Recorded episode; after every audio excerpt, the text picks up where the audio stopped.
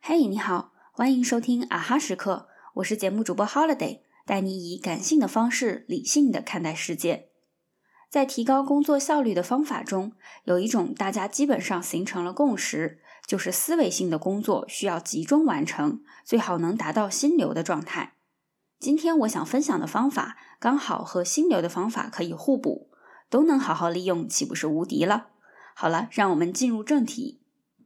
首先，我们要清楚两种不同的工作类型，一种是创意思维型的，是工作的重点内容。能凸显你的个人才智，需要调动百分之九十的脑细胞完成。一种是琐碎机械型的，在多次重复下几乎可以无脑的完成，不需要过多的耗费心力。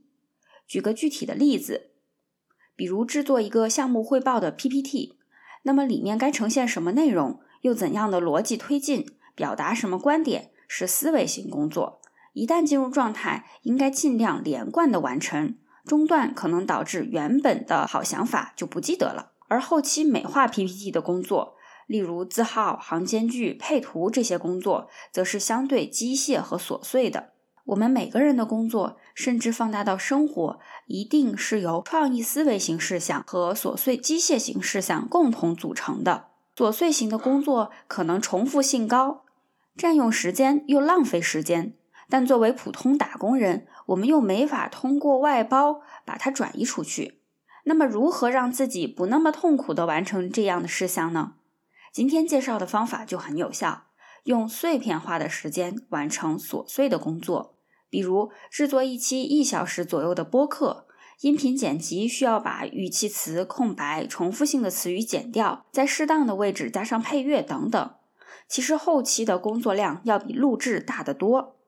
事情很简单，但是也很琐碎，很花时间。如果想一鼓作气剪完一期播客，可能要花上七八个小时，一整天的时间就耗在上面了。但如果把它分摊开，每次只剪出十分钟的成品，一周的时间，每天抽出一个小时，也能把这项工作完成。